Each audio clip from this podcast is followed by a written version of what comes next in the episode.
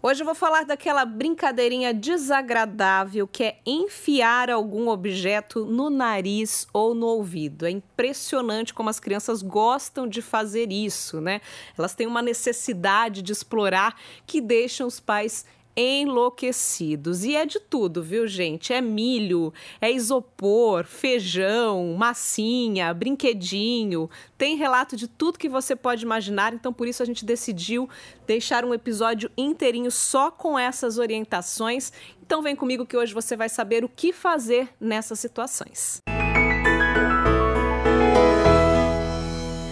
A boa notícia é que não precisa se desesperar, a não ser que esse objeto seja uma pilha ou bateria, mas isso dificilmente acontece quando a gente está falando aí de nariz e de ouvido pelo tamanho, né? Mesmo que sejam aquelas bem pequenininhas, dificilmente a criança vai conseguir enfiar, ela vai acabar engolindo, né? Mas aí isso é assunto para outro episódio. Então, enfiou algo no nariz ou no ouvido? A primeira pergunta é: você viu isso acontecer ou ela te contou? Ou é uma desconfiança porque está escorrendo o nariz de um lado só e a criança está incomodada e você não está entendendo por quê?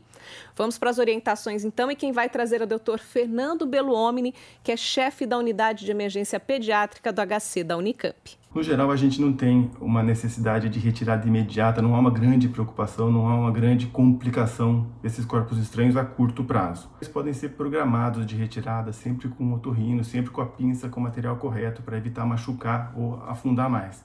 Outra preocupação que sempre se tem é que ele possa eventualmente progredir, ser aspirado. Isso em geral não acontece. A área é bem estreita, ele costuma ficar fixo ali e se eventualmente ele for progredir, se ele progredir, a tendência é da criança engolir e aí não tem perigo em relação à, parte respiratória. Uma coisa, uma particularidade dos corpos estranhos no nariz é que numa, muitas vezes eles não são percebidos e a gente vai só ter indício dele há muito tempo. Quando começa a aparecer uma secreção muito espessa, muito de cheiro muito forte de um lado só. Nessa situação, a família deve suspeitar de que a criança tenha colocado um corpo estranho ali algum tempo atrás e procurar o médico para fazer a avaliação e eventualmente a retirada. No ouvido, o raciocínio é parecido, não há motivo para grandes preocupações, a não ser que seja pilha ou bateria, reforçando mais uma vez, mas no caso do ouvido também tem mais uma exceção. Vamos ouvir. Se esse corpo estranho for um inseto ou qualquer bichinho, aí a gente tem que agir com uma certa rapidez, porque o incômodo que ele causa ali dentro é muito grande. Então a gente tem que de imediato tentar matar ou pelo menos paralisar esse inseto.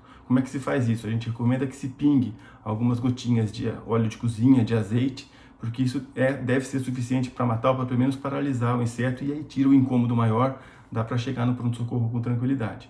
Tá? Depois que você colocar, inclusive, tende a colocar na, na, na posição com a cabeça inclinada para o lado que você colocou, que muitas vezes ele acaba escorrendo para fora sozinho. Mas se isso não acontecer, no pronto-socorro o otorrino vai lá tirar com a pinça correta. Outra orientação importante passada pelo Dr. Fernando é não tentar lavar e nem tentar retirar sozinho. Se você tentar lavar, por exemplo, e for um milho, um feijão, isso pode inflar, ficar maior e aí dificultar ainda mais a retirada. Então, procure atendimento médico para retirar da melhor maneira possível, não vai ficar tentando cutucar aí o nariz ou o ouvido do seu filho. Nos próximos episódios, a gente ainda vai falar sobre o que fazer quando o seu filho engolir alguma coisa que não devia. Então fique ligado aqui com a gente, a gente volta já já. Até mais.